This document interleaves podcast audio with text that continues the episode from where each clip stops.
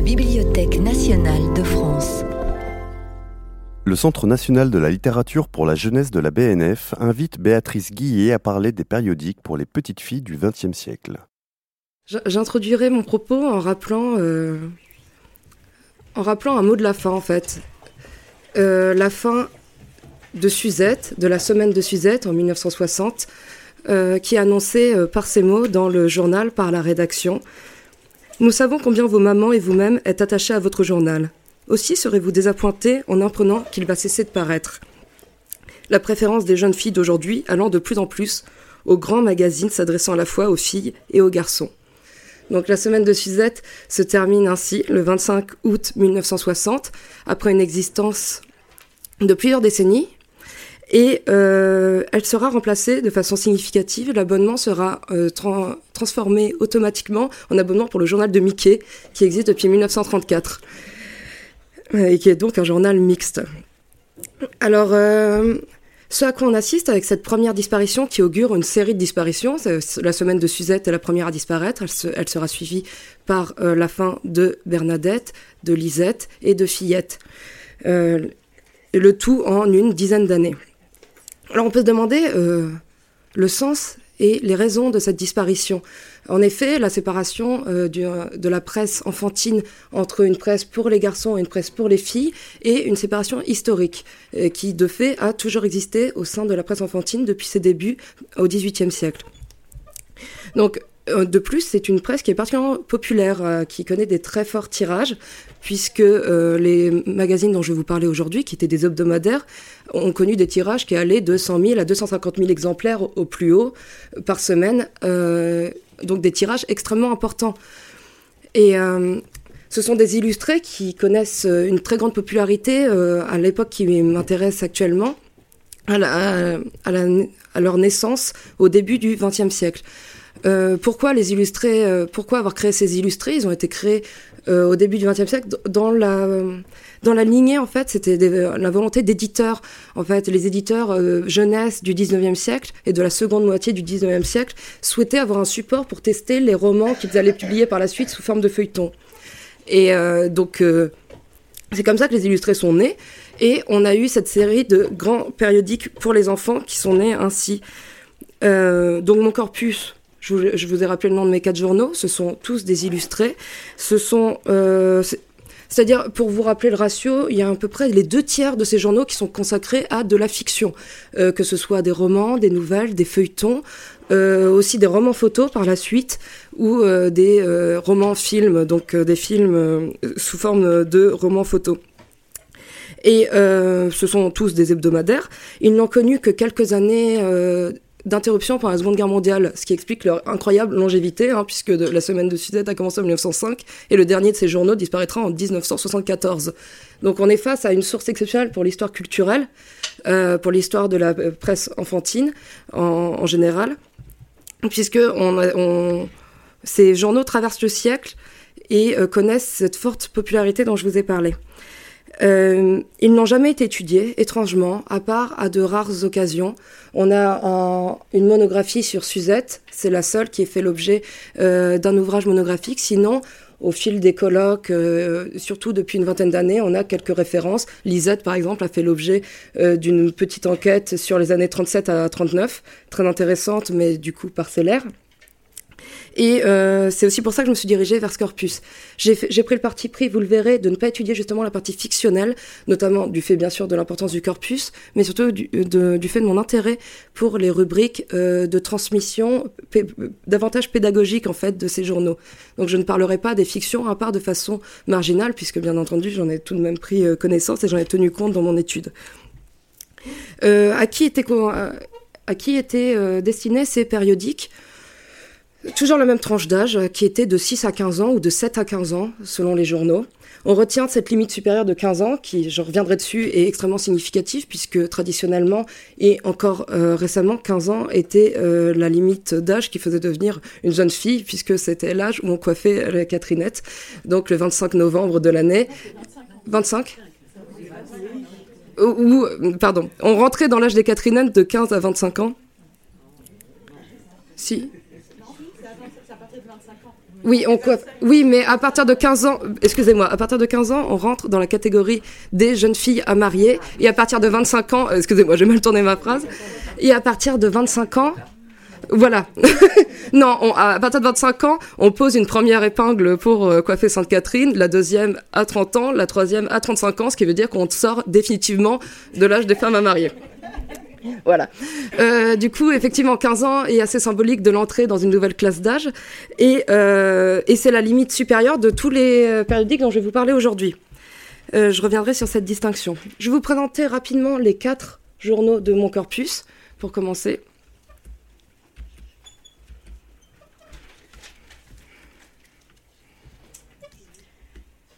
Alors, pour tout commencer, euh, j'évoquerai la semaine de Suzette. Donc, le premier d'entre eux, la doyenne, la première à disparaître également, donc qui paraît en 1905 et connaît un succès immédiat, euh, en atteignant des tirages très importants en quelques semaines.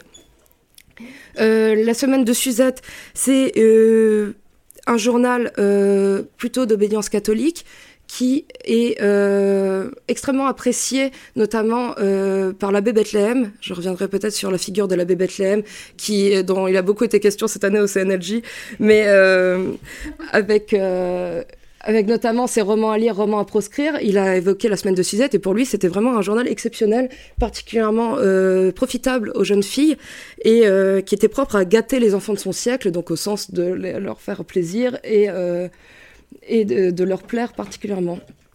Euh, on est donc euh, face à un journal qui est également reconnu par, par exemple, des, journaux comme La Vie au patronage, qui est un organe catholique euh, de la presse et des œuvres de jeunesse mensuelles, et qui, lui, parle de le classe dans les publications chrétiennes éducatives intéressantes et recommandées. Donc, on, est vraiment face à un journal dont la probité ne dément pas pendant toute la durée de sa publication. Et on a ici, je vous ai mis une, publicité euh, qui, est parue dans l'Excelsior pendant un moment en 1916, qui vante les mérites de, euh, la semaine de Suzette. Euh, donc on, relève la référence aux petites filles bien élevées. elle a le tact, le charme discret, l'élégance de bon goût que celles-ci sont habituées à trouver dans la famille. La semaine de Suzette est pour ses gentilles lectrices comme une grande sœur qui rit et joue avec ses cadettes et qui sait les guider tout en amusant. Euh, je reviendrai sur cette, euh, bien sûr, sur la dimension familiale qui est très très présente euh, dans cette publicité et aussi sur l'instant sur le bon goût. on a effectivement Suzette, on s'en rend compte en menant des une enquête plus approfondie sur ses lectrices et sur le profil de ses lectrices, était surtout au début extrêmement lue dans les classes plutôt supérieures, assez, euh, voire même aristocratique. Hein. On, relève un nombre, euh, par exemple, de noms en particulier extrêmement important et bien supérieur à la moyenne nationale parmi les lectrices au début du XXe siècle. Et euh, la rubrique des correspondantes, sur laquelle je reviendrai, offre également des ressources très intéressantes, puisqu'on a, puisque est systématiquement mis en avant filles de bonne famille ou filles de famille catholique, et c'est quelque chose qui revient énormément dans la description des lectrices dans les rubriques des correspondantes, pour trouver des correspondantes. Donc euh, ensuite, on a Fillette. Euh, on passe sur euh, tout à fait autre chose. Fillette naît 4 ans après Suzette, en empruntant largement sa maquette, hein, ce, qui a fait ce qui a créé une petite polémique à l'époque. Et ben, surtout qu'elle divise par deux le prix de Suzette. Suzette est un journal à 10 centimes, Fillette 5. Elle se positionne d'emblée et de façon assez agressive sur le marché comme une publication à coût plus modique, plutôt pour les classes populaires. Et pour le coup, c'est une publication qui n'est pas appréciée par l'abbé Bethléem et par la vie au patronage, qui euh, le classe dans les publications mauvaises, soit parce qu'elles intoxiquent, abêtissent, atrophient ou étiolent l'âme de l'enfant, soit parce qu'elles proviennent d'une officine pornographique. C'est le cas, ici, hein, parce que euh, Fillette est publié par les frères Offenstadt et euh, qui ont une, une, réputation extrêmement sulfureuse, notamment pour avoir publié des écrits érotiques à un moment et euh, aussi sans doute pour des raisons plus ou moins antisémites qui les ont mis au banc de, euh, des maisons d'édition à l'époque. Euh, c'est pour ça qu'on retrouve dans les publications mauvaises évoquées par la vie au patronage Cricri, l'Intrépide, l'Épatant, Lily, Fillette et donc tous les organes de la maison Offenstadt. Fillette, on va juste en dire un mot, ça fait partie des périodiques qui ont évolué au cours de leur vie, qui ont pris un nouveau nom. ça deviendra Fillette Jeune Fille en 56-57 et euh, petit à petit et progressivement, donc euh, clairement vers euh, en, se, destinant à une classe d'âge supérieure, hein, en, tout cas en tapant plutôt sur les 12-15 ans que vers les 7-12 ans. C'est une adaptation qui sur, le, sur, laquelle je reviendrai par la suite. Du coup, il s'agit bien du même journal. Fillette devient fillette jeune fille en dernière dans la dernière partie de la période que j'étudie. Euh, ensuite, on a Bernadette. Alors Bernadette, euh, c'est intéressant. Euh, c'est édité par les frères Assomptionnistes, par la Maison de la Bonne Presse, qui deviendra plus tard Bayard Presse, si au 5 rue Bayard. Et c'est le dernier né d'une série de journaux pour enfants dont il s'était fait une spécialité. On a l'écho du Noël, l'étoile noëliste, toute une série de publications pour la jeunesse du début du XXe siècle. Euh, elle aussi, elle connaîtra plusieurs avatars. Elle est bien sûr extrêmement appréciée reconnue euh, dans les euh, dans les milieux catholiques parce que elle est c'est la plus catholique dans le sens où euh, il y a une partie de, des publications qui sont clairement destinées aux différents rituels, rites de passage catholiques, aux différentes fêtes catholiques, et on a même des pages qui sont clairement destinées à être amenées au catéchisme pour en discuter, pour en discuter par la suite ensemble, etc. Donc, euh, elle est appréciée. Euh, surtout au début, elle est surtout pensée comme un journal plutôt euh, qui est fait pour être diffusé dans les patronages. Et, surtout, elle connaît une popularité particulière dans les milieux catholiques ruraux au début. Ça évoluera par la suite, notamment à la faveur de sa fusion avec Lisette, je reviendrai dessus aussi par la suite, de sa fusion avec Lisette à la fin de la période, en, en 64. Donc euh, Bernadette devient cette occasion NAD. Euh, et quand je dis avec Lisette, il se passe un phénomène qui est assez, euh, à mon avis, unique dans le monde de l'édition, d'après ce que j'ai pu voir, c'est que Nad et Lisette font rédaction commune. Ils ont la même rédaction, ils publient le même journal, à l'exception de quelques pages qui diffèrent entre les deux où Nad conserve une orientation catholique avec Nad, fille de l'Église, par exemple, ce type de rubrique. Euh, sur cette page, dans l'ISET, figure une autre rubrique qui n'est pas destinée au, catholicisme, mais qui en général est plutôt axée sur des espaces de sociabilisation, le club d'Anne-Lise ou des, espaces de communication, le courrier d'électrice. Donc euh, on a juste cette petite différence, c'est trois ou quatre pages qui diffèrent euh, entre les deux journaux, et ça va durer euh, six ans où on va avoir exactement les mêmes contenus au niveau fiction entre les deux journaux. Ensuite, ça se changera en ad téléjeune au début des années 70, pendant que Lisette deviendra Lisette téléjeune. de ce fait. Avec donc un supplément destiné entièrement à la télévision, hein, signe des temps aussi et de l'importance prise par ce nouveau média. du coup, Lisette, dont je vous ai parlé. Alors Lisette a une histoire particulièrement intéressante. Euh, elle a été éditée par les éditions de Montsouris. Euh, c'est donc euh, qui était au départ la société du Petit Écho de la mode, puisque c'est eux qui éditaient donc le Petit Écho de la mode, qui était particulièrement populaire auprès des mères de famille. Euh, qui était plutôt orienté vers le catholicisme social et, qui a commencé à apparaître à la fin du 19e siècle. Et ils ont décidé de créer euh, donc euh, la version enfantine du, du, petit écho de la mode qui s'appelait Lisette en 1921 et qui dont le succès n'a pas démérité. Qui lui est plutôt, d'après ce que j'ai pu voir, d'après mes enquêtes sur la, la, population qui le lisait, c'était plutôt effectivement classe, classe moyenne, classe populaire stabilisée. Et on a donc l'évolution dont je vous parlais, Lisette, qui s'est donc transformée qui elle n'a pas changé de nom en fusionnant avec euh, avec Bernadette, euh, qui s'est ensuite appelée Lisette Téléjeune au début des années 70, puis enfin dernier avatar Lisette et Caroline en 73-74, juste avant sa disparition. Euh, alors Lisette Caroline, c'est quoi? C'est la fusion de Lisette et Mademoiselle Caroline, qui est un journal qui avait été créé en 70, tout jeune, et qui périclitaient également. Ils se sont donc, ils ont donc uni leurs forces à donner Lisette et Caroline. On le voit bien là sur la couverture de Lisette et Caroline. On voit les jumelles qui sont des héroïnes euh, euh, historiques euh, de Lisette et de Nad, du coup, donc Nicole et Colette, qui sont en compagnie de Caroline que vous reconnaîtrez au premier rang avec ses, ses couettes blondes caractéristiques. Euh, vous remarquerez d'ailleurs que Caroline euh, porte le nom, euh, le journal porte le nom de son héroïne, donc Caroline. C'est pas le cas de Lisette, c'est le cas d'aucun des journaux que nous verrons aujourd'hui, puisque Lisette, Bernadette, Fillette ne sont pas des personnages ni même des mascottes de ces journaux. ce sont davantage des représentations de la lectrice. Nous reviendrons dessus. Les Lisettes, les Fillettes sont la communauté qui lit ces journaux et non pas des personnages récurrents que l'on retrouverait entre leurs pages. Alors, du coup. Euh, on va rentrer dans le vif du sujet en évoquant euh, le rôle qu'occupent ces périodiques euh, auprès de, leur, de leur public. On a ici l'éditorial du premier numéro de Lisette que j'apprécie particulièrement parce que c'est un programme à lui tout seul. Il dit donc Lisette vous enseignera mille petits secrets qui feront de vous, dans le présent, la joie de vos chers parents et plus tard, des femmes ingénieuses, vaillantes et bonnes qui sauront mériter le bonheur. Euh, Qu'est-ce qu'on voit euh, Qu'est-ce qu'on voit dans cette citation? On voit déjà qu'il est question d'une double transmission, la transmission en savoir-faire, hein, euh, un savoir-faire concret à court terme et un véritable projet de vie, hein, une sorte de savoir-être, savoir devenir aussi une, jeune, une jeune fille et une femme accomplie et méritante. C'est surtout ce qui est mis en avant. Et euh, ceci, ça se fait se faire par des compétences qui seront transmises dans une série de rubriques que je vais vous présenter à présent. Donc des rubriques extrêmement variées euh, que l'on retrouve de façon à peu près euh, identique, sous des avatars différents bien entendu, dans les différents euh, journaux. Euh, on va évoquer les personnes qui transmettent euh, ces informations, parce qu'il faut savoir que les rubriques sont gérées par euh, des, ce que j'ai appelé des figures tutélaires dans ma recherche, mais effectivement des figures qui euh, sont récurrentes et qui reviennent régulièrement, pour les plus populaires chaque semaine, pour d'autres de façon plus moins récurrente et plus ponctuelle, qui viennent transmettre un certain savoir. Il y, en, il y, en, a qui sont en charge d'une rubrique en particulier, il y en a qui ont un champ d'expertise plus large. Euh, ce sont en général des, personnes fictives.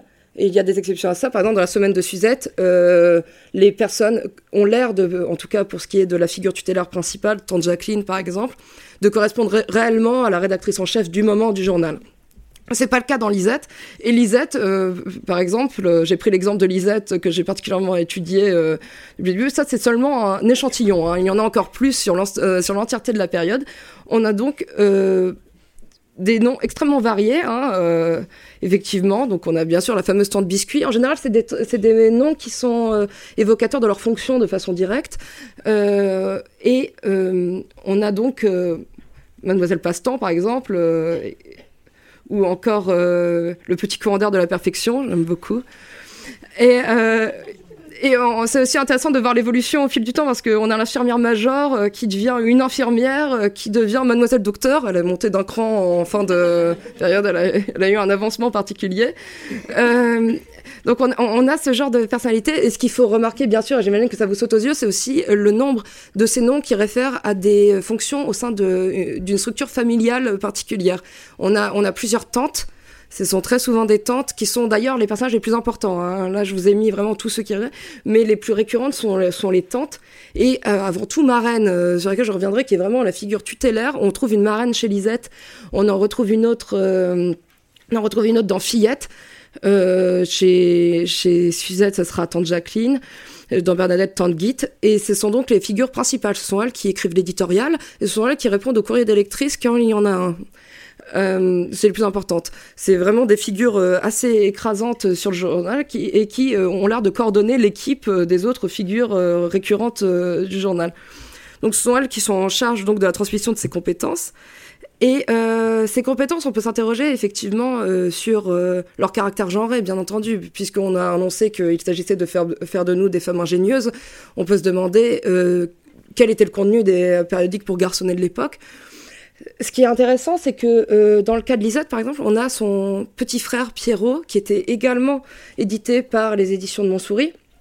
Euh, et ça, c'est particulièrement intéressant puisque euh, ça permet de comparer deux journaux qui ont été faits par les mêmes maisons d'édition, qui ont la même maquette, qui ont le même nombre de pages, 16 pages, donc quatre couleurs au début de période, comme tous les autres périodiques.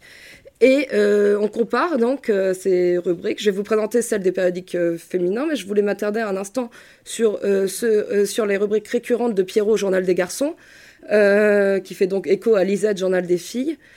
Et on a vraiment comme figure récurrente, on a l'ami Pierrot, qui est l'équivalent de la marraine chez Lisette, donc on voit déjà qu'on n'est pas sur le même lien entre l'ami Pierrot et la marraine. Et euh, on a aussi une, série de rubriques qui sont euh, le petit chercheur, euh, Pierrot jardinier et le petit bricoleur. Donc les compétences qu'on transmet de façon préférentielle au garçonnet dans Pierrot, qui est donc pour la même tranche d'âge, c'est donc plutôt des compétences liées à la, recherche, euh, à l'expertise scientifique et aux compétences manuelles, mais euh, liées au travail du bois, par exemple, qui est très présent. est totalement absent de Lisette, par exemple.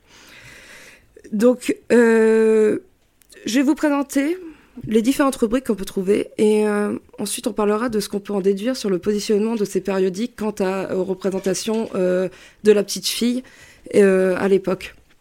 Alors, une, alors ça c'est vraiment la rubrique qu'on retrouve tout au long dans les quatre euh, dans les quatre périodiques, tout au long de la période, c'est la cuisine, euh, cuisine pâtisserie. Euh, c'est quelque chose qui est toujours présent. C'est une rubrique difficile à exploiter pour le chercheur parce que c'est des il n'y a pas de grande variation entre les différents journaux et c'est souvent assez peu scénarisé. il y a d'autres rubriques qui sont très scénarisées, très narrativisées. Là, quelquefois, on évoque le fait qu'on prépare le goûter pour les amis qui viennent prendre le thé ou pour le père qui rentre du travail, mais euh, ça reste assez euh, marginal. Et en général, on a juste euh, la recette, qui en plus reste une rubrique assez peu illustrée en général. On ne lui donne jamais la primeur dans les pages en couleur avant que celle-ci se généralise. Donc avant la Première Guerre mondiale, les recettes sont toujours en noir et blanc, assez peu illustrées. et jamais illustrées de photos quasiment. C'est toujours des illustrations. Euh, alors, on a donc une vraie diversité, c'est la, chose qu'on peut retenir des rubriques de cuisine, c'est la diversité euh, qu'on a par contre au niveau du contenu euh, de ces recettes. On, ça va du plat de ménage dans Lisette, la cuisine de reste par exemple, à une cuisine plus sophistiquée dans la semaine de Suzette par exemple, davantage destinée à, ce que la fillette puisse prendre part à la préparation des repas de fête ou faire plaisir à son père qui rend du travail, qui est un scénario qu'on retrouve à plusieurs reprises. Euh, ensuite, on a le bricolage. Je vous parlais du bricolage dans Pierrot. Là, on est sur un autre type de bricolage. Là, je vous ai mis deux exemples de planches particulièrement belles parce que là, pour le coup, c'est intéressant. Euh, on donnait facilement une place importante euh, qui était la place de la quatrième de couverture, qui était en couleur, donc, dans ces périodiques. Euh, on, donne facilement cette page au bricolage. Donc on a ce genre de très très belles planches. On en a une sur la semaine de Suzette pour fabriquer son propre euh, théâtre de guignol. On en a une euh, dans Lisette sur comment faire une, sorte de petit jardin japonais. on est sur du décoratif, sur du ludique en général, et surtout sur du fonctionnel. sur les, on joue donc sur ces trois volets, et c'est particulièrement inventif au niveau des matériaux des savoirs mobilisés, mais ce n'est jamais du gros bricolage, bien entendu. Enfin, là, il n'est pas question de travailler du bois, euh, c'est plutôt des travaux plus délicats euh, qui font appel à un certain sens de l'esthétique euh, en, général. donc les matériaux sont également très variés parfois, et on a nécessité et c'est toujours dommage pour le chercheur, mais de, de, découper le journal pour pouvoir faire le bricolage, donc en pliant la page d'une certaine manière.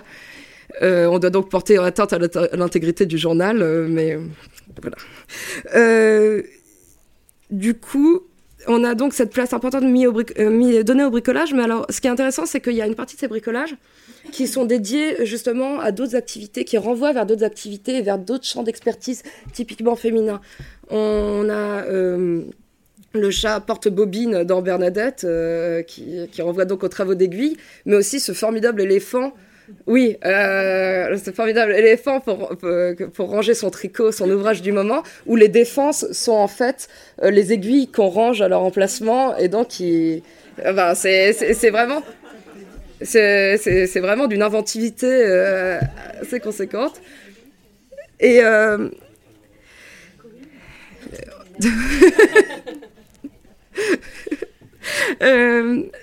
on a euh, donc euh, voilà une grande référence aux travaux d'aiguille. On a aussi euh, beaucoup de serre-livres pour décorer sa chambre, de petites danseuses, beaucoup de jouets à, base de petites danseuses. Donc on renvoie, on renvoie vers les intérêts spécifiques, stéréotypés des filles dans le cadre de ce bricolage. alors, les travaux d'aiguille, on y arrive parce que c'est vraiment la, euh, c'est vraiment la pierre angulaire de ces journaux, mais pas seulement de ces journaux, ça reflète la place prépondérante qu'avait euh, l'apprentissage des travaux d'aiguille euh, dans l'éducation des fillettes de l'époque. notamment au cours primaire, hein, puisque depuis 1836, l'ordonnance du 23 juin, on a vraiment l'enseignement obligatoire des travaux d'aiguille dans le cours primaire. Euh, et euh, ce, que ce que réaffirmera euh, les lois Ferry en 82. Donc c'est vraiment spécialement pour les filles et spécifiquement pour les filles. Et euh, donc on a une diversité de travaux d'aiguilles incroyable. Ça c'est une rubrique qu'on retrouve hebdomadairement dans tous les journaux sur la quasi-intégralité de la période. Ça se perd à la fin pour des raisons sur lesquelles, euh, que vous pouvez deviner et sur lesquelles je reviendrai par la suite. Mais au début on a tout. On a le tricot, c'est ce qui est prépondérant, le tricot. On a également euh, du crochet, de la broderie, du tissage même euh, parfois, surtout après-guerre. Donc euh, c'est vraiment une diversité, une mise en avant. Euh. Là, pour le coup, c'est des rubriques qui peuvent être scénarisées. Enfin, on peut très bien imaginer que sur les patrons, très souvent, on dit voilà, votre petite sœur a besoin d'une nouvelle robe ou vous avez une soirée ce soir, vous devez vous faire une robe. C'est extrêmement scénarisé, ça plonge la lectrice, ça la projette dans une situation sociale en général particulière où elle a besoin d'un vêtement et on l'entraîne. Ça peut être la lectrice ou ça peut être un de ses avatars, donc Suzette, Fillette, Lise selon le titre du journal. Euh, Lisette a besoin d'une nouvelle robe, etc. Et on explique. Là aussi, ça en dit long aussi sur le public. C'est comme les euh, recettes de cuisine, c'est révélateur puisque on a euh, des choses qui sont plus sur le raccommodage aussi ou sur le fait de rallonger les. Par exemple, dans Lisette, on trouve souvent le sujet de rallonger les jupes pour les filles au fur et à mesure qu'elles grandissent pour pouvoir réutiliser la robe de l'an dernier ou l'améliorer un peu. Euh, chez Suzette, c'est très différent. C'est des matériaux plus nobles, par exemple, euh, qu'on trouve. On est moins sur l'accommodage. Ces questions deviennent bien sûr extrêmement importantes dans l'après-seconde guerre mondiale, dans l'immédiate après-seconde guerre mondiale, où euh, le tissu est cher, où le raccommodage devient quelque chose de, plus d'encore plus important, etc. Donc on, ça permet vraiment, c'est vraiment un angle d'entrée dans les journaux, mais aussi dans la formation des fillettes de l'époque, particulièrement intéressant les, les, travaux d'aiguille. Et et ça renvoie euh, donc au caractère central et euh, très évocateur du statut de la femme et de son éducation à l'époque, puisque euh, faut savoir que par exemple après 82, après les lois Ferry, le, tricot était considéré comme une, forme d'éducation physique, parce qu'on jugeait beaucoup sur le maintien. C'était quelque chose qui était très lié au fait d'apprendre à se tenir, à se maintenir et à à se, euh, à se tenir droite. C'est, quelque chose qui est. À se tenir droite et dans une forme de discrétion et de silence. Euh, ça, c'est sur le papier, dans les faits, euh, les, moments où l'on tricote et où on réalise des travaux d'aiguille sont bien sûr des, moments de sociabilisation qui, sont forts et qui étaient particulièrement forts, notamment dans la société rurale jusqu'à extrêmement récemment. Et c'est quelque chose qui a été largement étudié par les ethnologues de la France notamment. Donc, on a tous ces ça reflète donc tous ces rythmes, euh, la façon dont les travaux d'aiguille sont intimement liés au rythme d'apprentissage, au passage des classes d'âge chez les jeunes filles. Enfin, je vous j'évoquais euh, le traitement particulier qui en est fait par les ethnologues de la France, mais c'est quelque chose de très intéressant et qu'on retrouve euh, dans ces périodiques pour petites filles. C'est le rôle, le, rôle de la couturière qui organisait pendant très longtemps euh, le passage des classes d'âge euh, dans les milieux ruraux. Je, vous parle de ça encore. Euh, Yvonne Verdier l'a encore observé après la Seconde Guerre mondiale. On, a donc cette couturière qui qui est parfois aussi la marraine. On y reviendra, mais la marraine est aussi là souvent que ce soit la marraine ou la tante pour guider la jeune fille dans le passage, dans son passage vers l'âge adulte et on a donc euh, souvent une initiation chez la couturière euh, l'été de ses 15 ans, euh, l'hiver de ses 15 ans, justement, après, après la Sainte-Catherine. L'hiver ses 15 ans, pour apprendre à tricoter, mais aussi un certain langage de la séduction, aussi dont la couturière pouvait être la dépositaire et former et initier les jeunes filles tout en tricotant ou tout en cousant à l'âge adulte, l'âge de femme qui s'annonçait. donc vers, vers 12 ans, on a la je passe rapidement là-dessus, mais vers 12 ans, on a l'importance de la, du fait d'apprendre à marquer son trousseau. Euh, c'est quelque chose de très présent. Euh, on, on, marque le trousseau pour une partie en, en fil rouge, pour, euh, pour l'autre en fil blanc. Et on a toute une symbolique autour de ça. Euh, avant, c'est donc au moment de la première communion.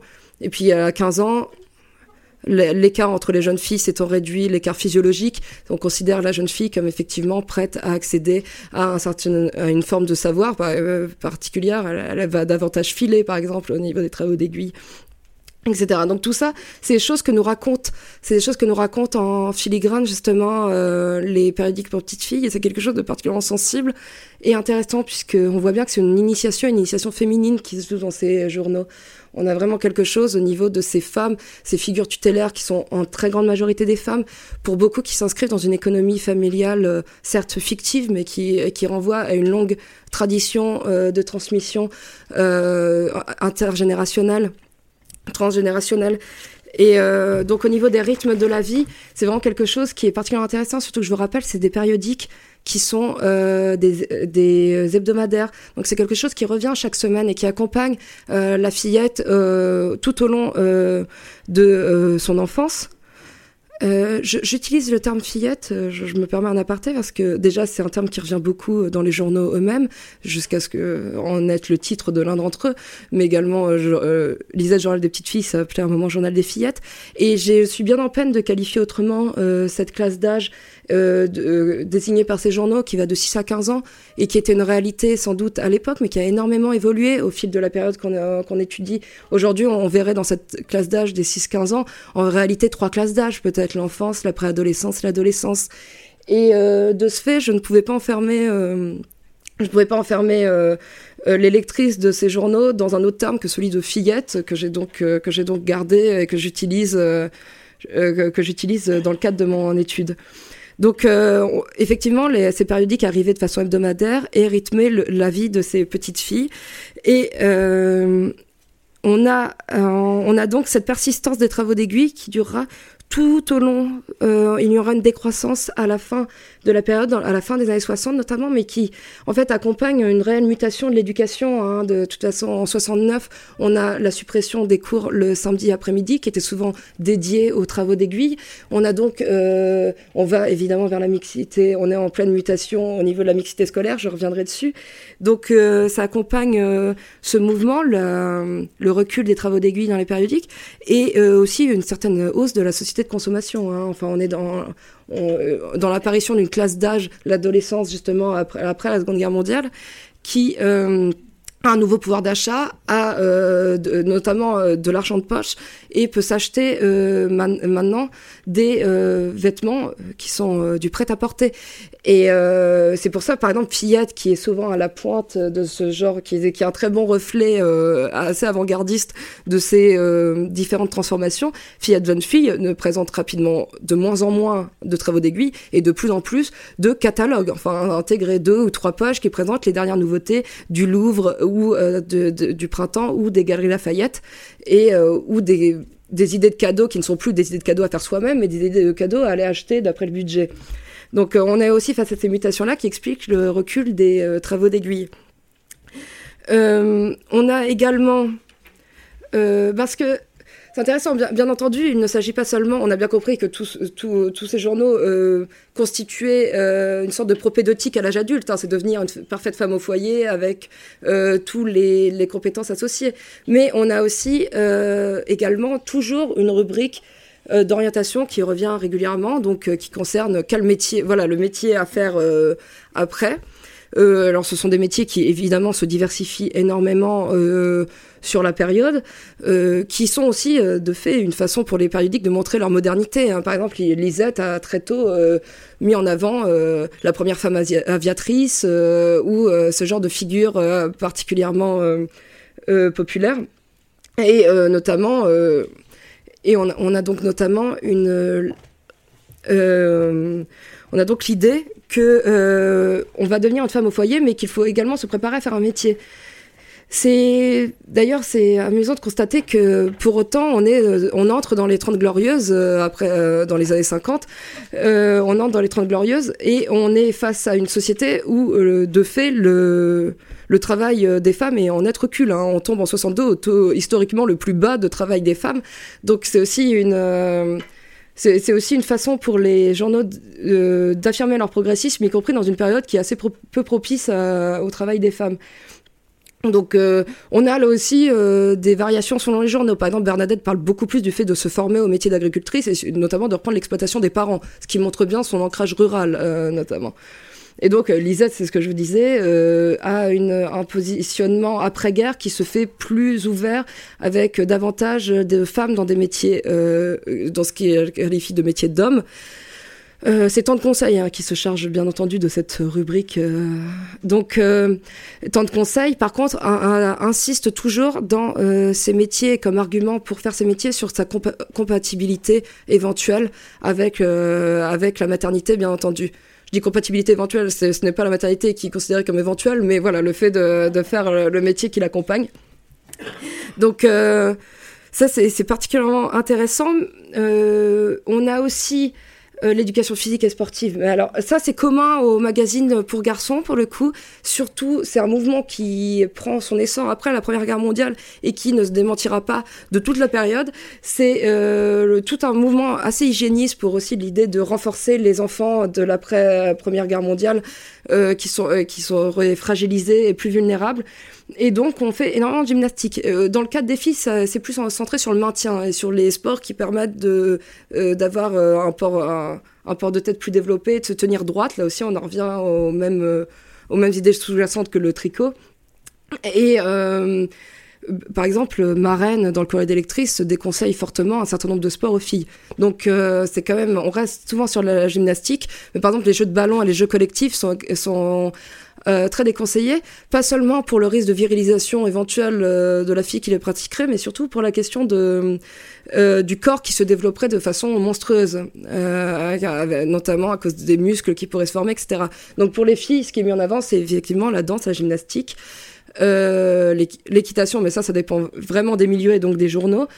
Euh, donc euh, la natation, enfin le genre de choses qui étirerait le corps. D'ailleurs, c'est vraiment présenté sur une partie de la période comme étant vraiment une solution pour grandir, parce que c'est vraiment une préoccupation des petites filles de l'époque. Je suis trop petite, je suis pas assez lancée, et ce qui est conseillé par Marraine, c'est toujours l'activité physique qui allonge au sens propre. Donc la gymnastique en fait partie. On a toujours, c'est une très belle rubrique là. Par exemple, c'est une rubrique de Lisette. Force et santé en s'amusant, qui est tenue par Anne-Claude. Euh, c'est euh, dans la période des années 30 euh, qu'elle est extrêmement présente, cette, cette rubrique. Elle reprendra après, après-guerre, après l'interruption de la Seconde Guerre mondiale.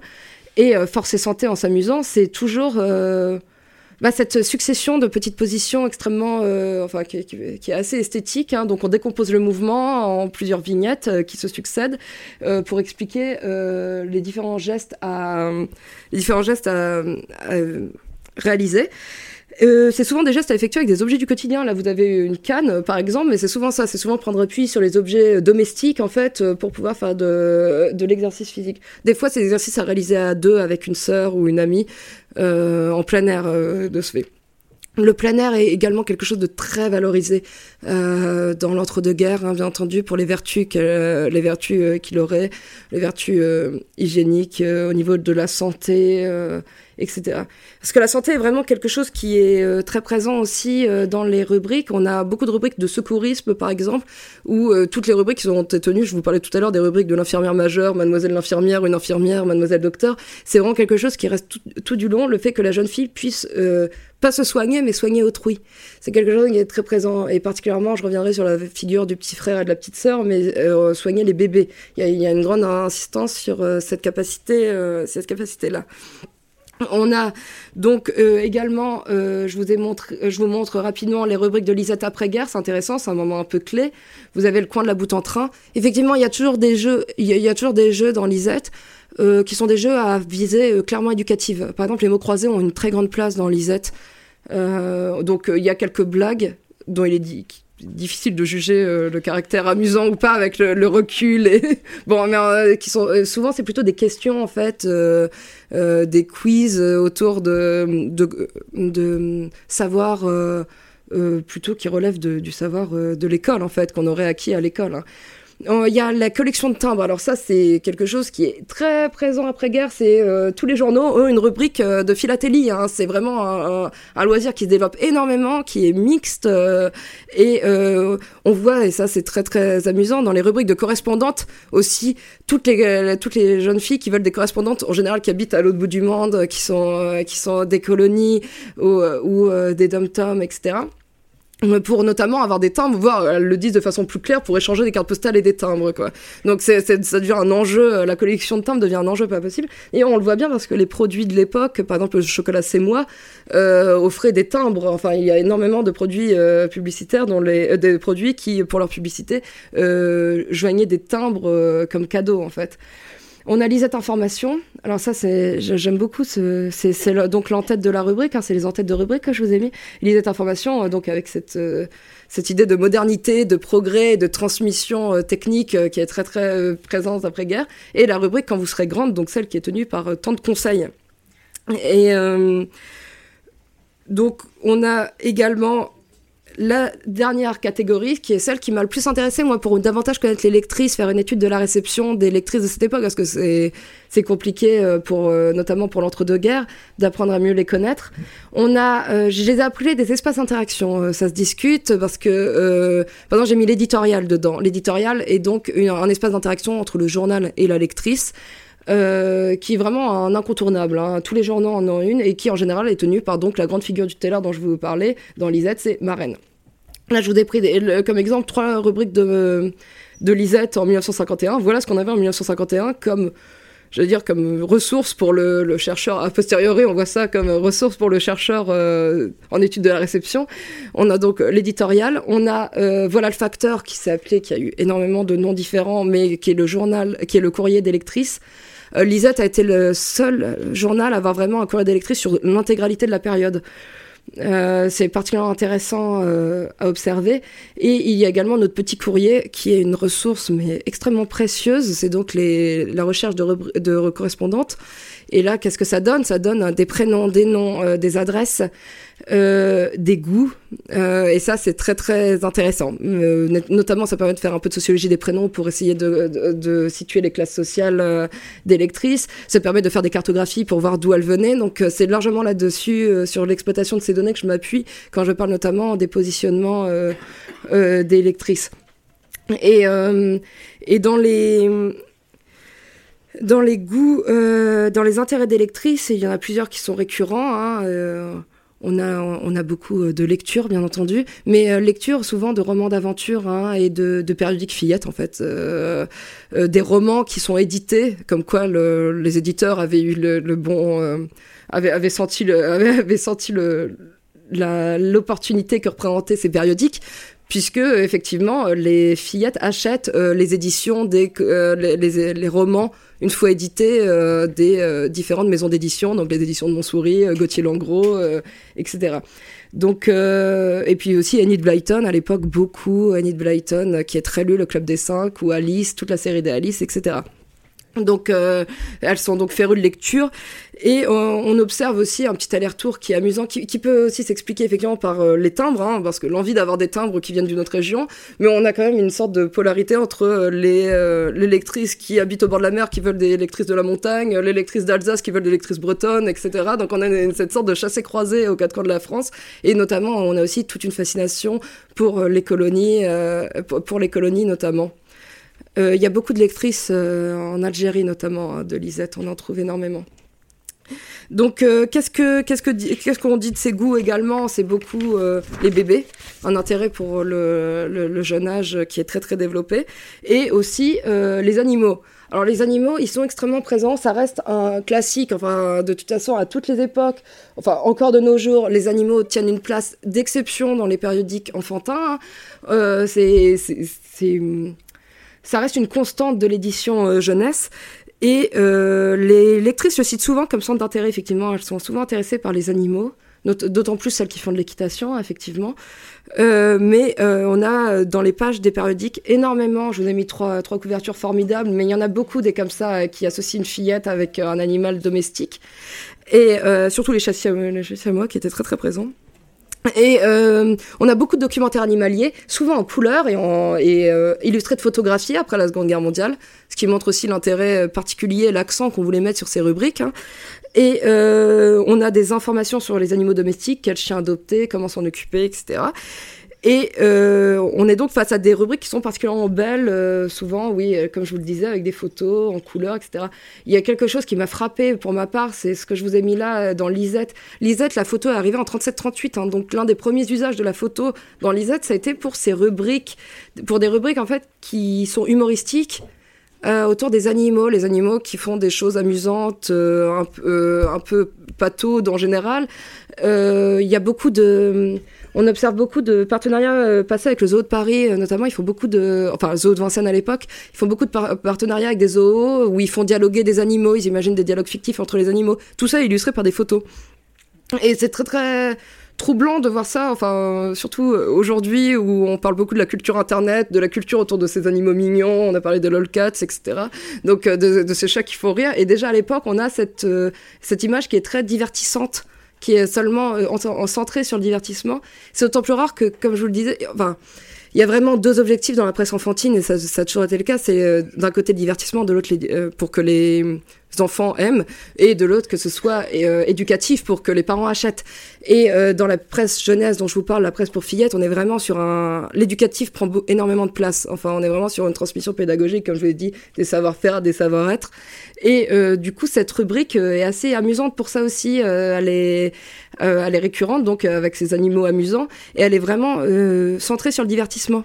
Il faut dire qu'on est aussi en 38, on est aussi dans une période où euh, les périodiques jeunesse doivent se positionner vers plus de divertissement parce qu'on a eu un petit nouveau qui est arrivé en 34, qui est le journal de Mickey, et euh, on a euh, l'arrivée des bandes dessinées américaines qui ont donc un énorme succès et les journaux français essayent de se et ceux qui continuent de produire en France et d'avoir des auteurs français comme c'est le cas de nos journaux aujourd'hui doivent se positionner vers quelque chose qui serait également plus divertissant. Ils s'alignent en fait sur, sur la presse, dans une petite mesure, par ce type de rubrique notamment. Et euh, ce qu'on voit avec ça, c'est aussi que donc ces fillettes, elles sont formées à un travail qu'on dirait aujourd'hui un travail du care, donc de, de l'attention et du soin à autrui en fait. Hein. Donc on est centré sur le soin aux animaux, mais aussi sur le soin à sa poupée. Euh, alors, je voulais insister sur la poupée. C'est vraiment euh, un personnage central de ces périodiques, euh, qui est évidemment une représentation de, de, bébé dont il faut prendre soin au, même titre. Là, je vous ai mis je vous ai mis quelques exemples, puisque il faut savoir que chaque journal avait offert en prime d'abonnement une, une, poupée, hein, sa propre poupée, en début de période, qu'on pouvait par la suite acquérir si on le souhaitait pour un certain prix quand on ne l'avait pas eu à l'abonnement. Euh, en général, elle porte le nom du journal, mais pas toujours. Euh, la semaine de Suzette, sa poupée s'appelle Bleuette, par exemple. C'est une poupée d'ailleurs qui est omniprésente dans le journal. Hein. C'est intéressant. Bleuette, elle a une vraie vie dans le journal. Euh, elle est l'héroïne d'une d'une BD chaque semaine, d'une bande dessinée. Et elle est très très présente dans les fictions même. On la voit régulièrement. On voit, Bleuette très très régulièrement. Et c'est une poupée euh, de luxe, bleuette. C'est assez amusant sur la position, le positionnement du journal aussi, la semaine de Suzette. Euh, la poupée bleuette, elle a une vie assez luxueuse en fait. Euh, la petite fille est extrêmement encouragée à lui fabriquer des vêtements, mais aussi une résidence secondaire, un chalet à la montagne et à les meubler. Et, et elle, a, bénéficie de pelisses en fourrure. Enfin, c'est vraiment une, poupée extrêmement exigeante. Et ce qui n'est pas le cas par exemple de Lisette, la poupée donc de Lisette. Mais alors Lisette, il y en aura, il y en aura pléthore. Hein. Il, y a, Lisette bien sûr, mais il y a aussi euh, Francette, il y a Bambino, le petit frère qui arrive après la guerre, etc. Donc toutes ces poupées euh, autour duquel, vous voyez bien, il y a un vrai aspect économique parce que ces poupées, non seulement effectivement, soit elles étaient offertes, soit par la suite il fallait les acheter. Par la suite, on pouvait demander au journal qu'il les répare. C'est des poupées qui, à une certaine période, étaient en porcelaine puis en résine, enfin risquaient de se casser. Donc il y a un vrai, véritable hôpital des poupées qui se mettait en place, il fallait payer pour la réparation. Et ensuite on pouvait acheter les vêtements, le trousseau de la poupée. Euh, elles avaient toutes des trousseaux, surtout et bleu, euh, bleuettes dans les au siège des éditions euh, Gauthier Langros qui les qui éditait euh, Suzette, on avait la présentation chaque année avant-guerre, dans les années 30, du trousseau de Bleuette. On invitait les lectrices parisiennes, parce qu'il y en a beaucoup de la semaine de Suzette qui étaient des lectrices parisiennes, à passer dans les locaux pour euh, voilà, euh, voir le trousseau, acheter ce qui plaisait, etc. Donc un trousseau complet qui se renouvelle à chaque, à chaque saison. Bien sûr. Donc il y a vraiment énormément de dépenses qui peuvent être associées à cette poupée. Hein, et on peut aussi acheter les patrons qui sont commercialisés par ailleurs, etc. Donc euh, on voit la place centrale. Là, je vous ai mis aussi une petite euh, petite rubrique l'institut de beauté de ma poupée, tout ce qu'on peut faire à sa poupée pour la rendre euh, la, rendre plus belle, la coiffer, etc. C'est C'est une rubrique en plusieurs qui s'est déroulée sur plusieurs plusieurs mois, en plusieurs semaines en 47 dans Lisette. Donc c'est vraiment des choses qui sont la poupée est vraiment centrale dans l'univers de la fillette et effectivement économiquement, ça a un rôle important pour les rédactions de journaux, bien entendu. Hein. Et euh, mais c'est aussi euh, au centre en fait d'une. C'est aussi replacer la fillette au sein de l'économie euh, domestique et familiale dont je vous parlais plus tôt. ainsi, c'est intéressant. Là, je vous ai mis des planches qu'on trouve dans Lisette le 11 juin 33 et qui dit habillez votre poupée comme votre maman vous habille vous-même. Alors oui, parce qu'effectivement, l'enjeu, l'enjeu, il est là. L'enjeu, il est souvent de réaliser des choses pour sa poupée. Et euh, on, observe que dans beaucoup de journaux, on a euh, souvent des patrons qui sont adaptables. C'est-à-dire, ils peuvent être portés. Euh, on a différentes dimensions. Ils peuvent être portés par la fillette elle-même, par sa petite sœur et par la poupée. On a deux à trois tailles souvent qui sont suggérées. Qu'est-ce que ça dit? Ça dit déjà qu'on peut s'habiller comme sa poupée et qu'on peut effectivement l'habiller comme soi. Et on a beaucoup d'illustrations où on a des fillettes qui tiennent dans les bras des poupées habillées comme elles. Euh, c'est quelque chose qui est assez présent. Moins dans Suzette, justement, où tout, toute l'économie du journal est vraiment euh, tournée vers le fait de faire des choses pour Bleuette et beaucoup moins de se faire des choses euh, à soi, en fait, ce, qui est, ce qui est intéressant aussi sur le positionnement du journal. Et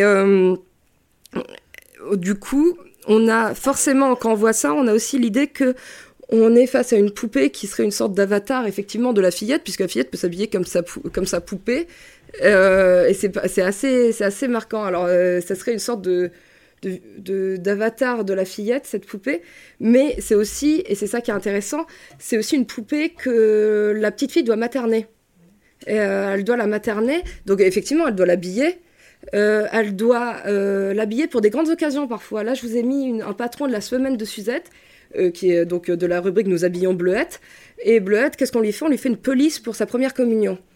Euh, effectivement, c'est très souvent. On lui fait des tabliers d'écolière aussi à Bleuette. On lui fait énormément de, euh, d'habits qui peuvent servir dans des grandes occasions pour la rentrée, euh, pour la communion, pour les mêmes rites de passage qu'en fait la jeune fille va connaître elle-même ou a déjà connu. Et en ça aussi, la poupée apparaît comme une, version euh, de la petite fille, effectivement, mais, euh, mais en même temps une propédeutique, là aussi, euh, une préparation pour la fillette au travail de mère, hein, bien entendu. Et c'est ça qui est vraiment très très présent. il faut accompagner sa poupée dans le franchissement de ses propres rites, l'habiller pour se faire, etc. Et finalement, la poupée apparaît comme un reflet de ce qu'on vit, de ce que vit la fillette et de sa propre construction mais effectivement, elle est aussi une préparation, c'est ce que je vous disais. De qui d'autre doit s'occuper la fillette comme ceci? Il y aura son futur enfant, mais il y a surtout son petit frère. Le petit frère est euh, une figure très présente euh, dans euh, les journaux pour petites filles de l'époque. c'est une sorte de pendant à, la poupée, finalement. On a la poupée qui serait une sorte de petite sœur ou de fille, en fait euh, spirituellement, on a aussi le petit frère, donc le vrai petit frère, celui dont il faut s'occuper. Et les exhortations pour s'occuper du petit frère, elles sont nombreuses. Hein. Euh, dans le courrier d'électrice, par exemple, on voit Marraine euh, rabrouer à plusieurs reprises des jeunes lectrices qui se plaignent d'avoir à s'occuper de leurs petits frères, qui peuvent être nombreux.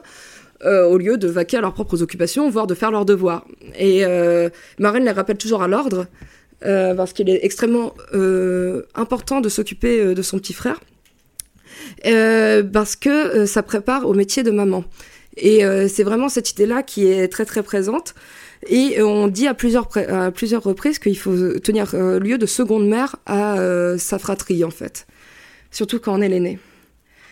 Et euh, c'est ce qu'on retrouve en fait, c'est ça qui est intéressant, je trouve aussi, c'est que sur l'entièreté de la période, là on est en 73, on est au déclin euh, de la vie de, du dernier de ces périodiques, Lisette.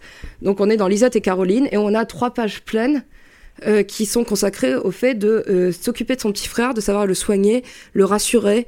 Euh, là, c'est un petit frère qui fait des cauchemars dans cette, cette, très belle, très très très belle triple page. Et donc on a vraiment l'idée qu'il faut s'en occuper. Et ça, je vous dis, c'est vraiment jusqu'à toute la période, ça ne dément pas, c'est se tenir compte, tenir lieu de seconde mère à son petit frère. Et euh, pourquoi c'est intéressant? Parce que bah, la mère, euh, bah, elle est complètement absente du journal. Je vous ai parlé des tantes, des marraines, euh, il y en a plein, il y a même quelques cousines, euh, elles, sont, elles sont présentes. Mais la mère, euh, il n'y a pas de mère ou de grand-mère même, il n'y a pas d'ascendant qui, qui, d'ascendante qui tiendrait une rubrique ou qui serait présente. En fait, bah, elle est pas là. Euh, par contre, elle où elle est présente perpétuellement, c'est euh, dans le courrier des lectrices. Les, lectrices parlent de leur mère énormément. C'est une figure centrale. Euh, elles posent des questions pour leur mère. Elles parlent de leur conflit avec leur mère. Elles parlent de leur envie de plaire à leur mère. C'est quelque chose qui est très très présent. Mais dans les rubriques, dans les figures tutélaires, il n'y a pas de mère ni de grand-mère. Et ça, c'est un peu. On a cette sorte de confusion des générations. On peut se demander si finalement la, fillette, la lectrice, n'est pas déjà une future mère. On a une sorte de projection, elle est déjà, euh, finalement, la, mère qui est présente dans les pages du journal, c'est déjà, c'est déjà Lisette, c'est déjà fillette, c'est déjà une future mère. Elle occupe déjà cette place. Et euh, d'ailleurs, c'est très très visible. Là, je vous ai mis une, illustration du courrier des lectrices euh, de Lisette et Caroline. Non, de Lisette, puisque on est en 69. Et là, le courrier est illustré à l'époque, et on a une jeune fille qui s'inquiète de l'arrivée d'un petit frère et d'une petite sœur, donc classique, elle a 12 ans. Elle dit j'ai 12 ans, je vais avoir un petit frère une petite sœur. il n'est pas du tout question de s'en occuper, ou de, elle, est surtout très inquiète pour les questions, comment il arrivé, comment on fait les bébés, etc. Bon. Et malgré ça, l'illustration, vous le voyez bien, c'est une, une, fillette qui dit moi aussi j'aurai des bébés. C'était pas, c'était pas la question, effectivement. Euh, c'était pas la question. Et, euh, et donc, on est, on est encore dans, face à cette fillette qu'on projette d'emblée dans le rôle de mère, comme euh, dans une sorte, effectivement, de continuité. Euh, de, continuité. Et euh, effectivement, on est face à une, petite fille qui va s'entraîner au métier, de, métier de mère. Je vous ai mis un patron, un très très beau patron, là aussi 61, hein, donc assez tardif. Et on, la jeune fille tient dans ses bras ce poupon euh, alors c'est intéressant parce qu'elle a l'air de tenir un poupon dans les bras, mais c'est quand même c'est pour le petit, c'est encore une combinaison pour le petit frère ou la petite sœur. Hein, c'est pour un vrai bébé. Et euh, et je vous ai dit que la mère était présente partout. Là, je vous montre juste une petite analyse que j'ai faite sur 1600 courriers de Lisette au niveau des, des mots-clés qui revenaient. Et donc, qu'est-ce qui revient? On a un comment qui, qui domine, euh, qui domine l'ensemble. Effectivement, c'est toutes les questions que se posent ces fillettes. Le comment, il peut inclure beaucoup de choses. Hein. Il y a la moitié des courriers qui sont des questions très pratiques, hein. notamment sur comment nettoyer, comment faire disparaître des tâches. On a quelque chose autour de la propreté qui est très présent. Mais euh, on a aussi euh, tout, toute la volonté d'action. On a le voudrait. Euh, on a le terme savoir, le terme vouloir, euh, etc. Et qu'est-ce qu'on a? On a maman qui revient extrêmement souvent, qui est effectivement une figure centrale du courrier d'électrice, euh, et absente par ailleurs de toute cette économie familiale que met en place le journal avec toutes ses tantes, ses marraines, euh, etc. Et euh, pause. Pardon. Je, vous, invite à, faire une petite pause avant qu'on évoque la suite autour notamment de la dernière période de mon corpus et de la mixité. Euh, et je vous fais partir en pause sur cette image de Lisa et Caroline complètement incroyable où on passe vraiment dans une. Euh, euh, bah dans une autre dimension, hein. on a vraiment, vraiment quelque chose de très très surprenant, 73-74, et donc on a Caroline qui fume un énorme cigare, et je voulais absolument vous montrer ça parce que c'est extrêmement étrange. je vous laisse en déduire ce que vous voulez, mais donc je vous propose une petite pause et puis on reprendra dans 5 minutes. Je vais prendre euh, un peu de temps pour donc terminer sur la question de la mixité, qui est une grosse question euh, euh, quand on approche les périodiques pour petites filles. Et ensuite, on finira par une plage assez importante pour les questions et pour un échange avec vous. donc moi, qu'est-ce qui Qu'est-ce qui m'interpelle donc dans la disparition? Je vous ai dit, c'est ma question un peu de base, c'est comment comment se fait-il que ces périodiques pour fillettes aient disparu? Après 50, 60 ans de euh, popularité et avant toute une histoire de euh, presse jeunesse différenciée euh, garçon-fille. Moi, ça m'a beaucoup interrogé. Surtout que c'est quelque chose qui est présenté comme inéluctable en fait. je vous ai lu en ouverture la semaine de Suzette, le, dernier éditorial de la semaine de Suzette, qui présente finalement la mixité comme quelque chose que ce soit dans la société ou du coup dans les médias comme quelque chose d'incontournable qui devrait nécessairement arriver, donc de, totalement inexorable. Et moi justement j'ai voulu questionner un peu cette évidence. Pourquoi ces périodiques ont disparu? Alors on dit c'est parce que la société s'est modernisée, c'est parce qu'on était dans une société plus progressiste où euh, les, ces stéréotypes de genre n'étaient plus les bienvenus. j'ai décidé d'interroger euh, ça, et notamment à travers l'arrivée de la mixité dans ces journaux. Parce que je vous ai parlé de la semaine de Suzette qui a disparu en 1960. C'est la première à avoir mis la clé sous la porte. Elle a senti arriver un certain nombre de changements, effectivement. Euh, avec les années 60, on va voir... Euh, bah, il y aura mai 68, bien sûr. Il y aura le développement par la suite de la seconde vague du féminisme. Euh, on est euh, et surtout, on est face à la construction d'une nouvelle classe d'âge, donc d'un nouveau public qui émerge après la Seconde Guerre mondiale, particulièrement dans les années 50, qui est l'adolescence. C'est donc une classe d'âge qui est largement façonné par le marketing en fait qui voit je vous ai dit avec euh, leur pouvoir d'achat assez important le pouvoir d'achat assez important des jeunes euh, lié à l'argent de poche euh, qui est une pratique qui se développe après guerre. On est face à un nouveau public de consommateurs potentiels aussi. Donc c'est ça va ça va bien sûr jouer et la semaine de Suzette euh, met très vite la clé sous la porte euh, en fait face à ces changements dès 1960 les autres journaux vont essayer d'adopter d'autres stratégies.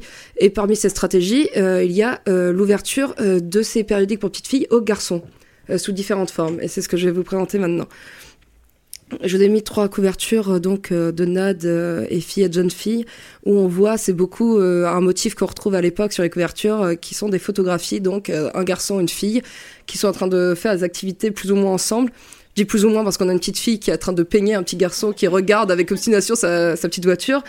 Et euh, on a aussi euh, donc sur Nad cette euh, comparaison, je vous l'ai apportée parce que elle est vraiment formidable cette couverture et assez significative. On a un petit garçon et une petite fille qui se qui sont mesurés donc comparés avec le petit garçon qui surplombe très clairement la petite fille qui a pas l'air de s'en inquiéter plus que ça d'ailleurs.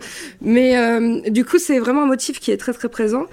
Et, euh, et à travers ça, on peut aussi voir euh, l'arrivée d'une nouvelle, euh, de nouvelles représentations de la féminité aussi, qui est effectivement, je vous ai montré le rôle initiateur de ces, journaux, de ces journaux.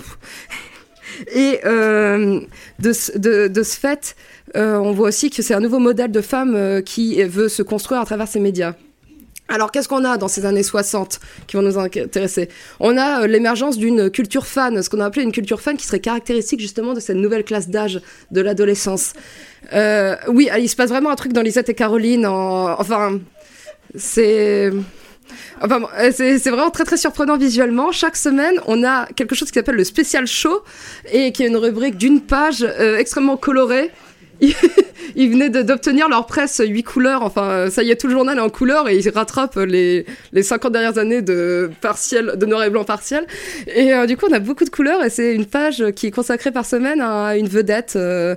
on a aussi d'autres journaux qui font un choix différent, qui est souvent de mettre en quatrième de couverture ou en troisième de couverture sur les journaux euh, le portrait photographique d'une vedette.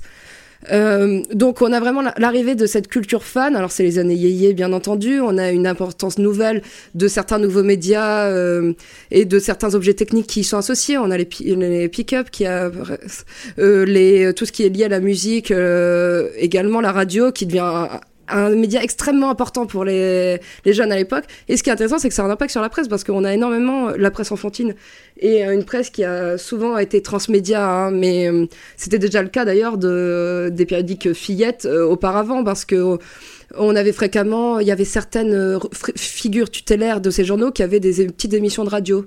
Il y avait Tante Marinette, par exemple, qui avait une petite émission de radio. Il y a eu Anne-Lise qui, euh, qui était joignable par téléphone. Donc ça prenait, ça commençait à prendre un petit peu de d'épaisseur aussi. Euh, les journaux commençaient à prendre un peu d'épaisseur. Et là, on est dans le transmédia total. Lisette et Caroline sans génie à euh, imiter des émissions de télévision, en fait, ce qui explique aussi l'esthétique particulière de ces dessins. la plupart de ces fictions imitent des imitent des émissions de télévision au niveau de la forme. Et avec ce spécial show, euh, ils essayent de rendre un univers musical, ce qui est aussi une gageure assez, assez intéressante.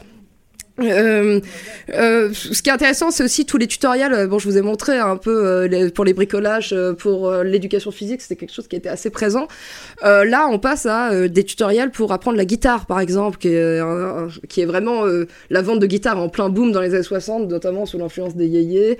on a, on a aussi des tutoriels danse. Je mets au défi qui que ce soit d'apprendre à danser une danse avec ce type de tutoriel. Je, personnellement, j'ai beaucoup regardé.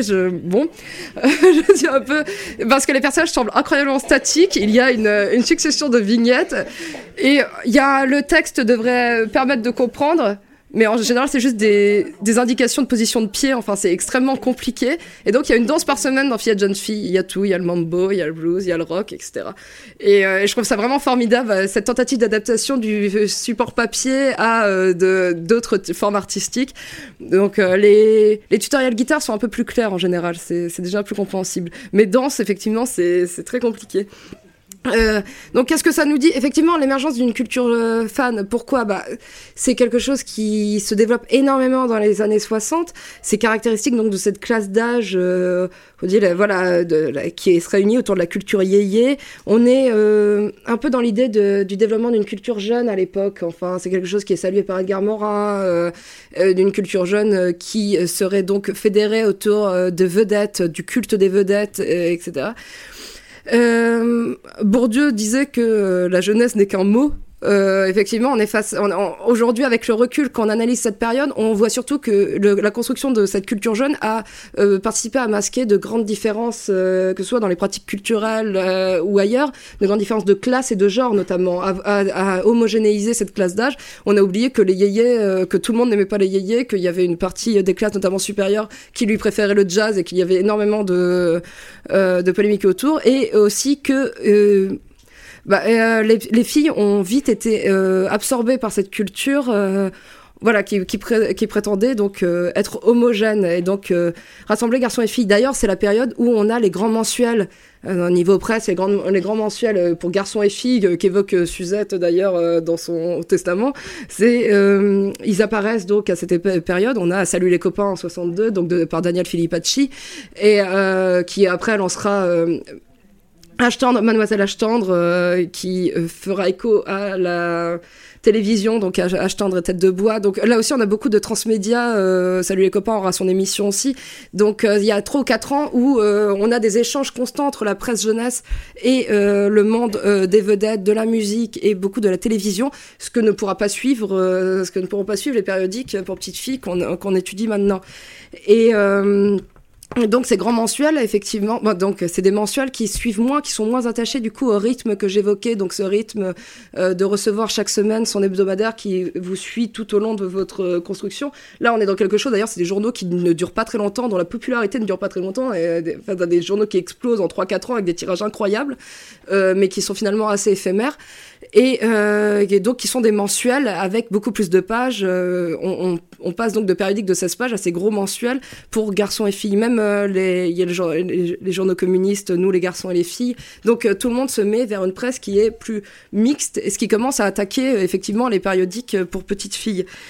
Et du coup, les périodiques pour petites filles essayent de s'adapter non pas en suivant il y, a, plusieurs politiques. En fait, il y a une partie qui effectivement suit le culte des vedettes. Il y a Bernadette qui s'y refuse euh, autant que possible, mais avec sa fusion avec Lisette, euh, les vedettes arrivent petit à petit dans Nantes, mais très très peu. Hein. Ça reste euh, un positionnement qu'ils ne souhaitent pas. Ils le disent explicitement qu'ils ne souhaitent pas voir de vedettes dans il y a Jeune Fille qui, comme d'habitude, suit le mouvement et même le précède de très très loin, avec énormément de, de rubriques consacrées aux célébrités. On a même une rubrique graphologique qui analyse la signature et l'écriture des différentes vedettes. Et je dis vedettes au sens vedette de la musique, mais on a aussi toute la famille royale d'Angleterre qui passe. Enfin, on a vraiment... Euh, et, euh, c'est pour euh, étudier la compatibilité des couples de la famille royale euh, d'après leur signature. C'est des rubriques incroyables.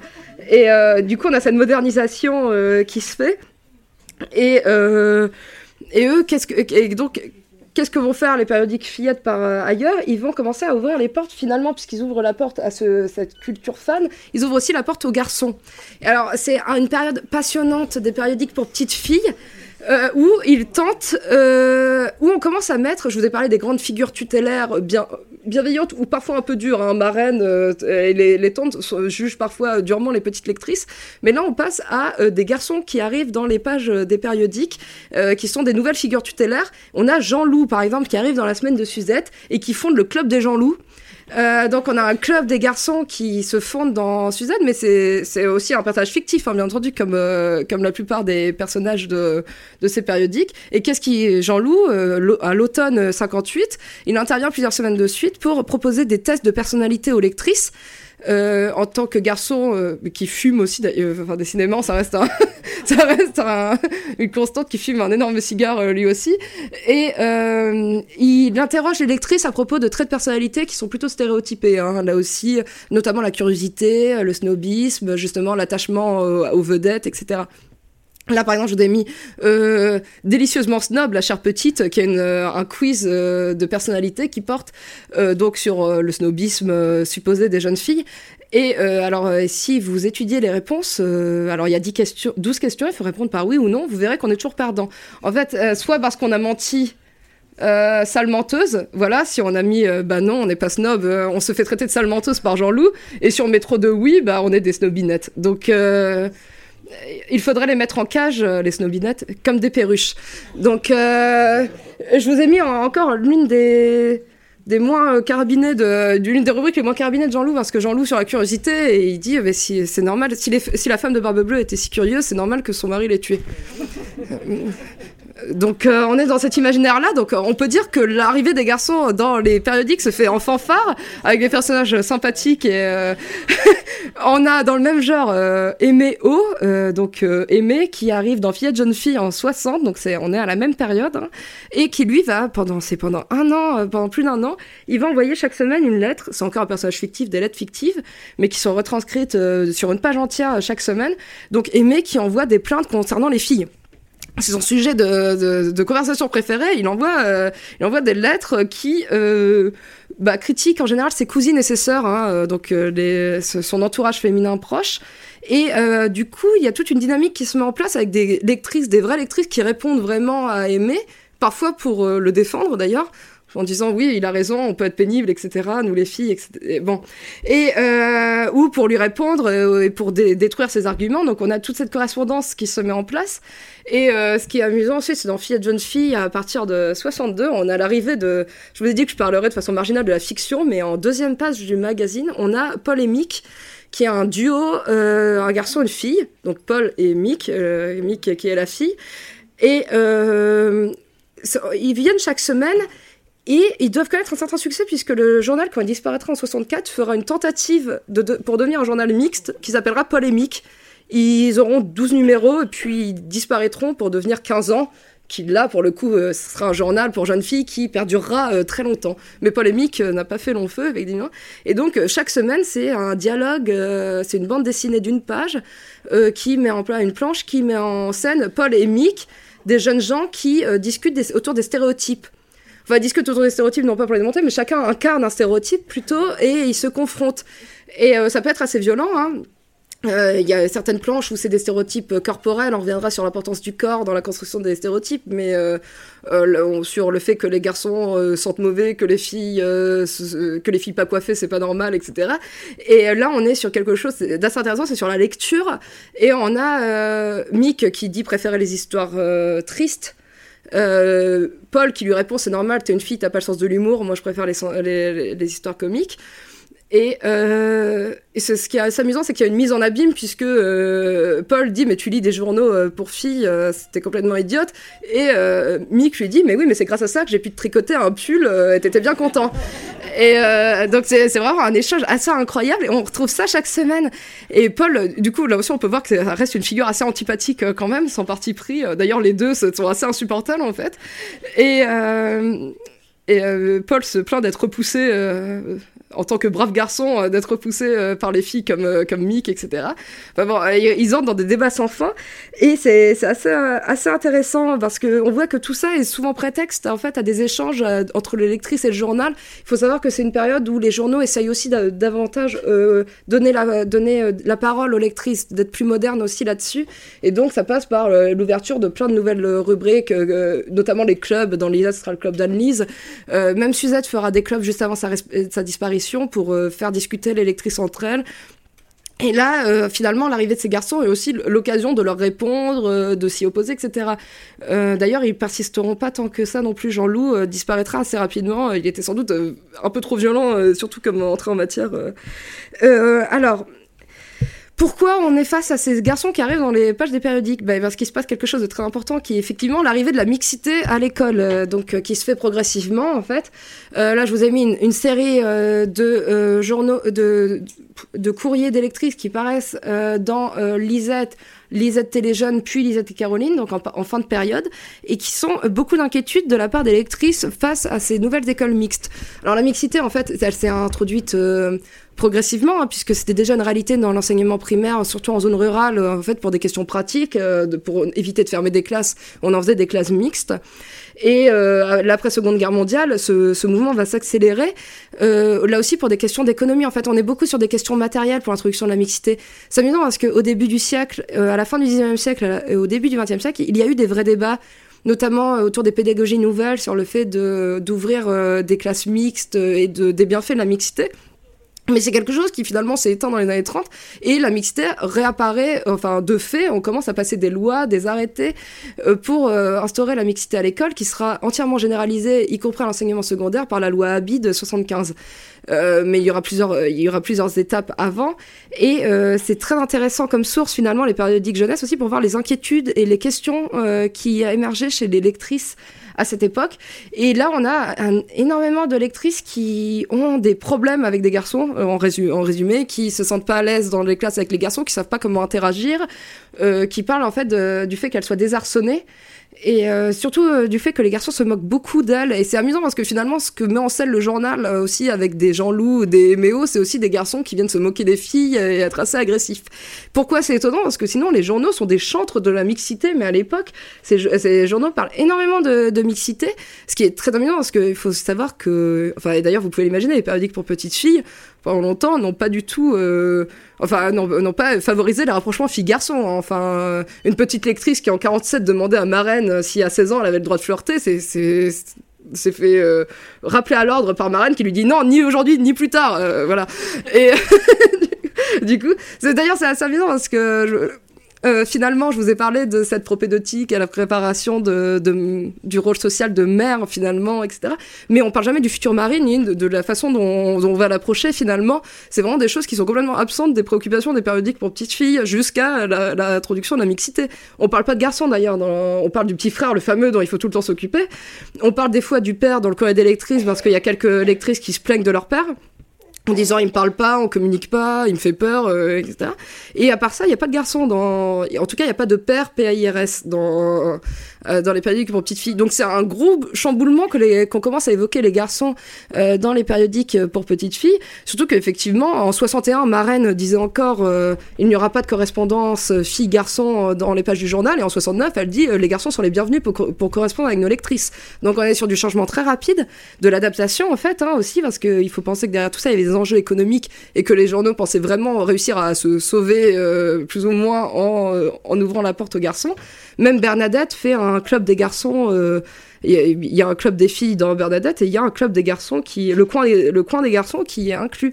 Donc tout le monde, il y a de plus en plus de figures masculines, de, duos filles garçons dans les pages des journaux et on est donc face à cette situation où les garçons qui témoignent dans euh, les journaux pour petites filles sont agressifs et se moquent. Les filles s'inquiètent de, de la mixité, mais alors par contre, Marraine, Tanguy, Régine et compagnie, en fait, euh, continuent à être des, à mettre en avant enfin continue, commence à mettre en avant d'un coup les bienfaits de la mixité avec exactement les mêmes euh, arguments que les arguments institutionnels de l'époque. Euh, c'est-à-dire que ça va civiliser la mixité, civilisera les garçons, c'est un point de vue bien sûr essentialiste, euh, civilisera les garçons et poussera les filles à plus de, plus de performance, d'assurance, etc. Et surtout qu'ils apprendront il y, a, un principe de réalité en fait, c'est le monde du travail euh, se développe. Maintenant, les femmes doivent travailler. Il y a eu les deux guerres, donc le monde du travail est mixte. Donc il faut habituer les, petites filles à, euh, la mixité euh, dès le plus jeune âge. Donc on va les envoyer à l'école mixte.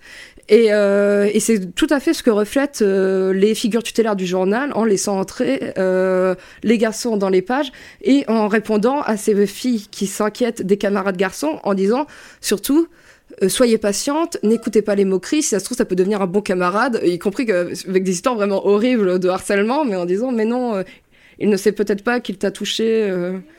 Euh, voilà, il faut oublier tout cela et sourire, etc. Donc, mais l'argument est là, et c'est très bien résumé, c'est euh, Marraine répond à Geneviève, l'école mixte a un grand avantage, elle a guéri les filles et adouci les garçons. Et on est vraiment au centre, on, touche vraiment à quelque chose qui est le plus gros argument en faveur de la mixité à l'époque. Dis argument en faveur de la mixité, de toute façon, qui, comme je vous le disais, a pas eu à vraiment être justifié, puisque ça s'est fait progressivement. C'est quelque chose qui arrivait assez naturellement, et pour des raisons matérielles, plus qu'idéologiques et pédagogiques, en fait, à l'époque. Et... Euh, ce qui est intéressant, c'est que également, c'est que euh, euh, finalement, dès les années 70, donc euh, à l'âge où les journaux sont en train de disparaître petit à petit, on commence à se poser des questions sur le rôle de la mixité scolaire, mais dans le renforcement des stéréotypes de genre. C'est avant tout les féministes, surtout les féministes radicales, qui dans les années 70 commencent à s'interroger sur les effets de la mixité, justement sur les filles notamment, mais aussi sur les garçons parce que je, vous ai dit, il n'y a pas eu, euh, comment dire, il n'y a pas eu d'études d'impact sur. Euh, on s'est pas demandé qu'est-ce qu'allait faire la mixité. On s'est dit, euh, ça va, ça va marcher, etc. Et dans les années 70, les premières féministes, notamment Marie Durubella, qui publiera en 90 une, étude formidable sur la question, qui s'appelle l'école des filles, se posera la question qu'est-ce que ça a changé au rapport filles-garçons, voilà, par rapport à ce qu'on a affirmé sur l'adoucissement des garçons et, et l'aguerrissement des filles. Et on s'est, elle, s'est demandé si ça ne renforçait pas finalement les stéréotypes de genre de confronter euh, les deux sexes. Euh, je vous ai mis une série de, de couvertures formidables de euh, filles et jeunes filles qui jouent sur les stéréotypes justement. Euh, avec les garçons sont distraits, les garçons sont coquets, les garçons sont maladroits. Il y en a d'autres, c'est les garçons sont douillés. Enfin, voilà. C'est, en plus c'est intéressant parce que c'est toujours, c'est toujours illustré par des photos. Euh, souvent, les photographies, ça se fait beaucoup, hein, des, euh, les couvertures qui sont des photographies dans les années 60-70. Et ce qui est intéressant, c'est que c'est souvent des, euh, des photographes qui sont aussi des photographes d'albums de disques. qui sont souvent qui font souvent des pochettes de disques ou cet univers-là qui ont aussi photographié les yéyés par exemple etc et et effectivement, euh, après les féministes et notamment euh, les, spécialistes des sciences de l'éducation aujourd'hui, qui pendant longtemps se sont beaucoup focalisés sur les données de classe plus que de genre, commencent effectivement à s'interroger sur qu'est-ce qu'a fait la mixité. Et du coup, je me suis aussi demandé qu'est-ce que ça avait fait dans le journal, effectivement, parce qu'on on s'est interrogé, et Marie Durubella le montre par exemple, sur le fait que euh, le fait de confronter les deux sexes et puis aussi euh, durcir certains comportements de part et d'autre, euh, notamment au niveau stéréotypal. c'est quelque chose qui commence, qui commence à émerger, dont on parle un petit peu après les années 70. Et euh, on assiste un peu à ça dans Fille jeune fille. Par exemple, euh, Marie Durubella, par exemple, montrait que quand on mettait dans un même groupe des garçons et des filles pour une gestion de projet, les filles euh, prenaient une attitude plus soumise, les garçons prenaient une attitude de leadership, alors que si on laissait un groupe de filles, un groupe de garçons, ils géraient le, projet exactement de la même façon. Donc c'est ce genre d'études qui ont, qui ont été montrées que, comme quoi, finalement, les filles pouvaient parler moins que dans une classe mixte qu'elles ne parleraient dans une classe, contrairement aux stéréotypes, que dans une classe euh, euh, pour filles, de filles, ou encore que les enseignants, de façon complètement inconsciente, bien entendu, avaient tendance à plus solliciter les garçons et que du coup les filles se sentaient à part, etc. Donc euh, c'est ces questions-là qui émergent. effectivement, moi je me suis aussi demandé sur sur ce durcissement des rapports. Effectivement, c'est un peu à ça qu'on insiste dans les pages des périodiques pour petites filles parce qu'on a vraiment la violence d'un Jean-Loup ou d'un Aimé qui vient critiquer les filles qui s'habillent mal, qui se coiffent mal, qui correspondent pas aux stéréotypes de genre. Et, euh, et c'est une problématique qui est assez nouvelle en fait parce que euh, le corps, il a toujours été présent. Je vous ai parlé de l'importance du maintien dans la formation euh, initiale des fillettes, le fait de se tenir droite, etc. Mais jusqu'à maintenant, la question du physique, finalement, c'était une question de probité morale. Enfin, c'était le physique, de toute façon, devait refléter, refléter finalement une certaine moralité et surtout la joie de vivre. On met beaucoup en avant l'importance du sourire. Par exemple, Marraine rappelle beaucoup l'importance du sourire. Et finalement, être jolie, et c'est ce que rappelle cette, cette rubrique de Lisette en 47, être jolie, c'est euh, être euh, quelqu'un de bien, en fait, finalement, de correspondre au, euh, stéréotype qu'on attend de soi, c'est-à-dire s'occuper de son petit frère, ça revient, hein. vous serez jolie si vous jouez avec votre petit frère, si vous essayez de lui expliquer son problème, si vous vous occupez de lui comme une seconde maman vous serez là si vous manquez de courage, euh, etc. Vous Et plus intéressant, vous serez jolie si vous écoutez les conseils de votre maman, si vous vous habillez suivant votre âge, c'est-à-dire ni en éternel bébé, ni en dame. Et par contre, vous serez laide si vous cherchez déjà à copier la coiffure de votre grande sœur, si vous préférez les robes étriquées aux jupes larges, si vous parlez de la mode, avec des guillemets.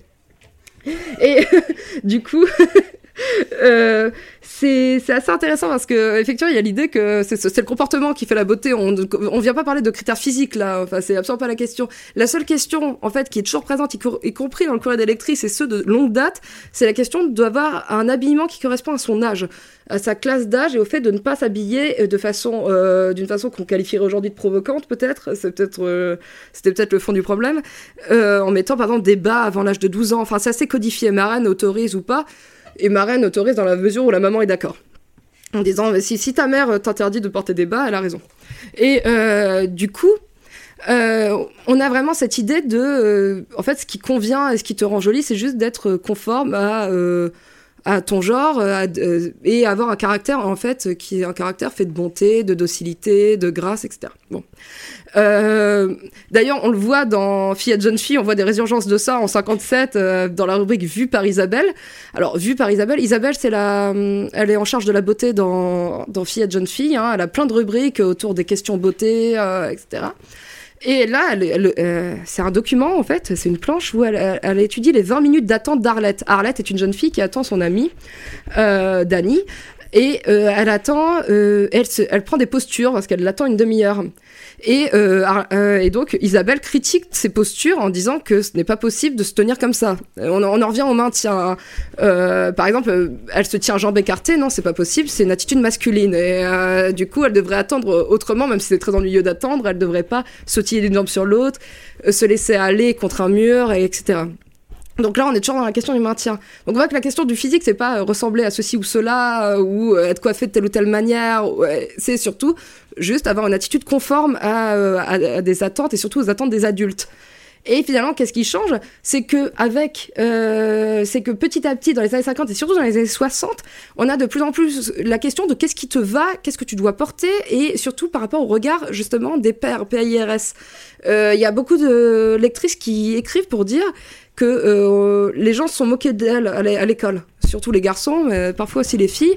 On se moque, euh, on se moque parce qu'elle porte quelque chose qui est jugé trop à la mode passée, euh, qui est jugé, qui est jugé ne pas lui aller.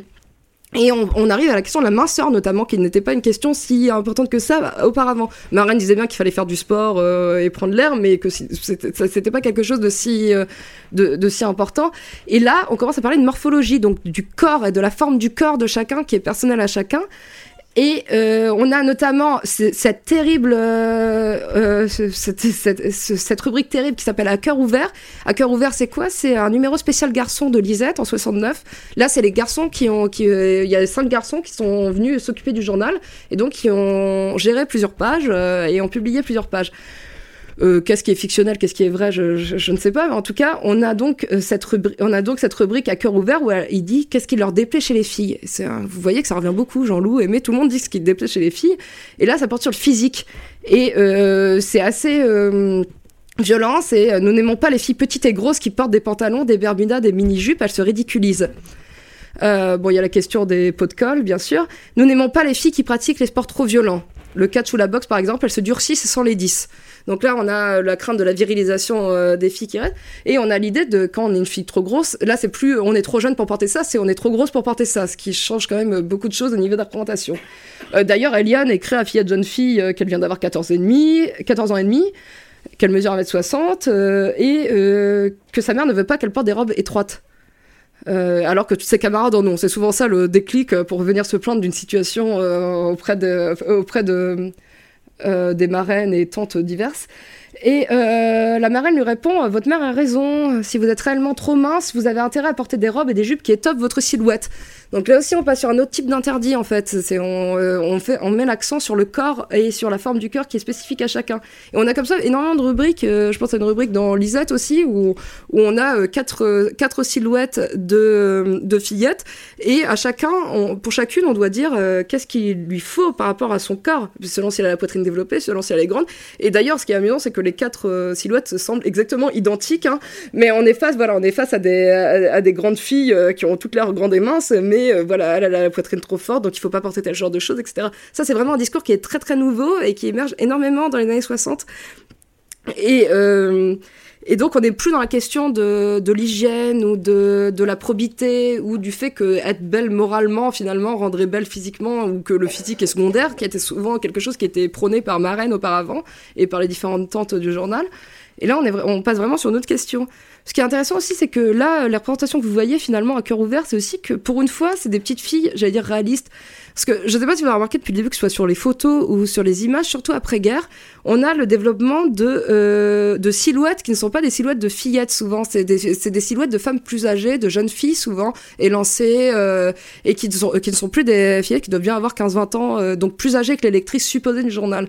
Et là aussi, c'est sans doute euh, quelque chose qui joue un rôle dans la projection de ces petites filles dans le fameux, dans le fameux âge adulte qui sera l'âge de la maternité notamment. On a beaucoup ces, ces de jeunes filles très très très très développés. Et là, pour une fois, c'est une représentation pluraliste de fillettes, mais c'est pour les effectivement c'est pour les critiquer comme quoi elles sont petites et grosses.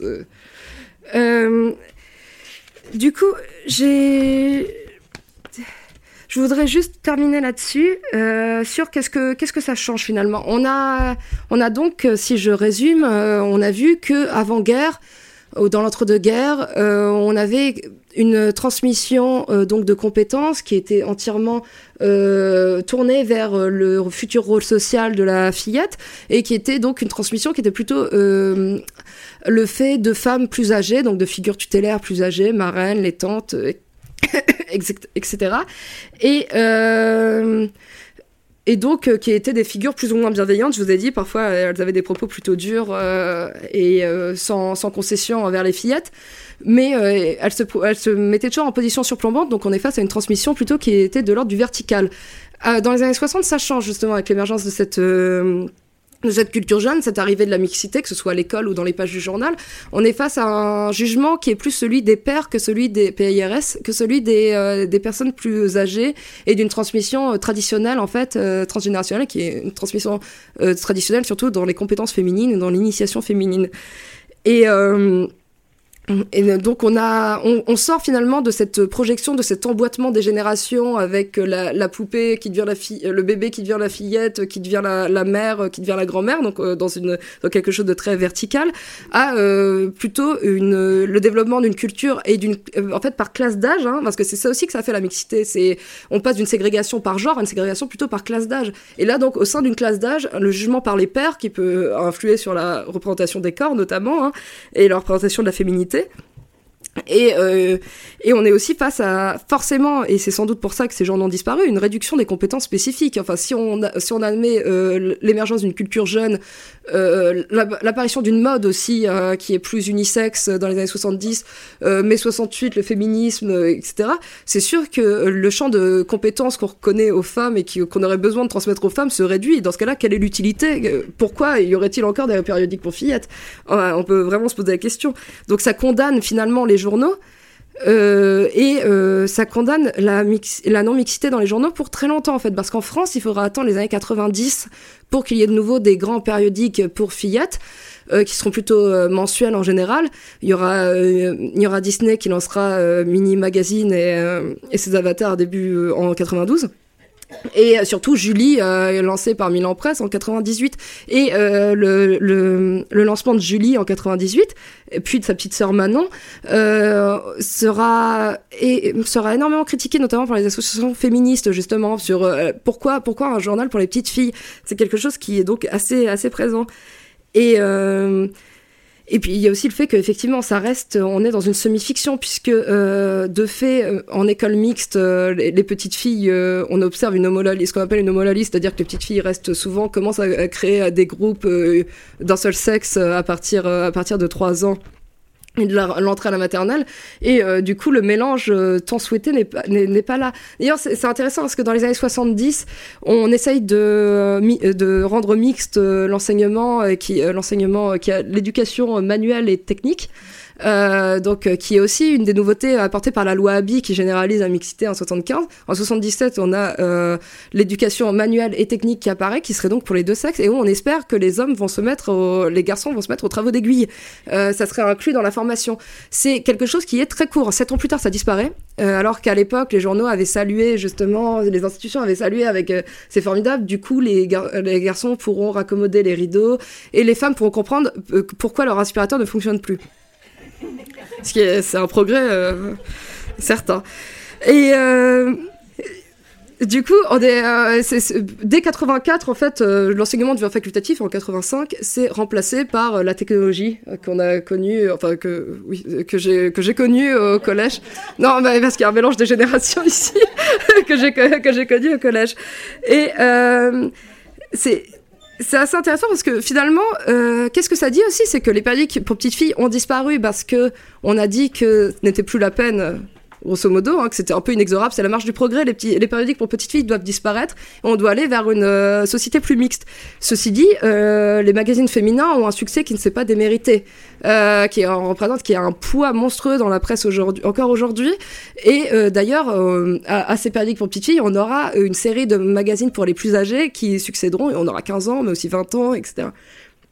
Donc, donc ça pose question, et notamment par rapport effectivement à la vision de l'enfance et d'une sorte de mixité qui serait euh, obligatoire en fait à cet âge-là. On devrait se construire euh, en interaction avec le sexe opposé euh, qu'on va fréquenter plus tard dans le monde du travail, et aussi euh, notamment bah, pour euh, pour avoir des enfants. Euh, C'était aussi un objectif de natalité euh, certain, que les deux sexes apprennent à se connaître.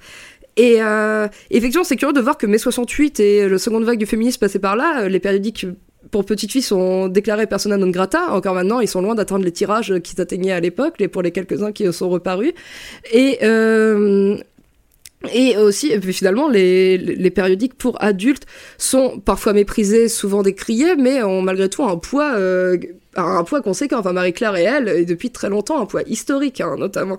Donc ça, ça interroge aussi sur la vision de l'enfance, en fait, comme un âge euh, aussi à préserver, où on serait plus sensible aux influences, et notamment euh, aux stéréotypes de genre, hein, à la construction des stéréotypes de genre, ça se forme dans l'enfance.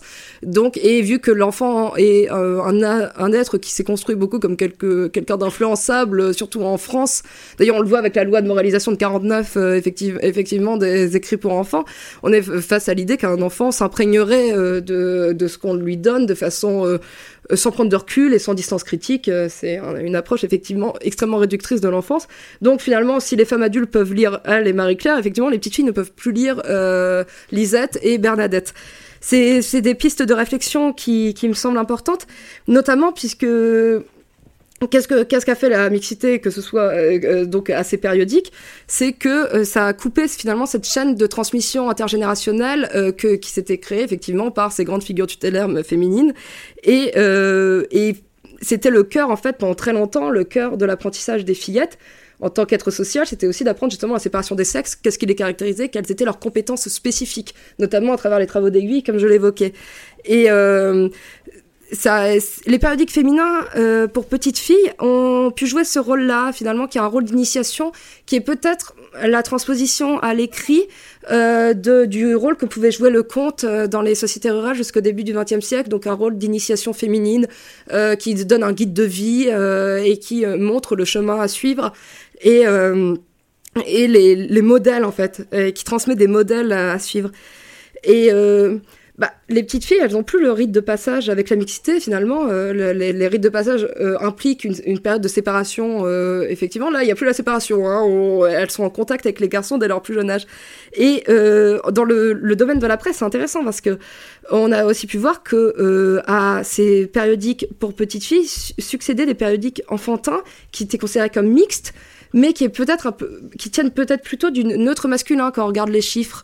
Euh, c'est qui étaient peut-être des journaux qui finalement étaient plus lus par les garçons quand on regarde quand on fait des études de la réception et que finalement on n'a pas réussi à vivifier le secteur pour euh, avoir d'autres modèles éventuellement de périodiques euh, ou des périodiques qui parleraient autant aux filles qu'aux garçons effectivement et qui n'en resteraient pas au rang de l'utopie ou euh, d'une sorte d'automatisme et d'impensé en fait.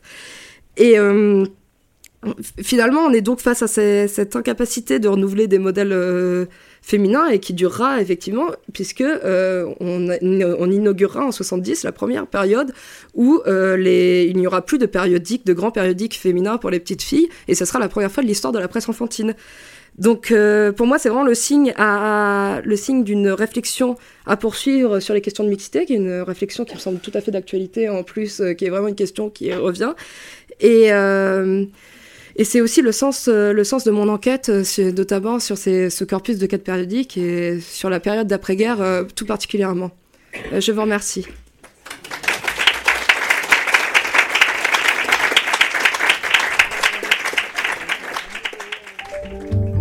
Venez d'écouter un podcast de la Bibliothèque nationale de France.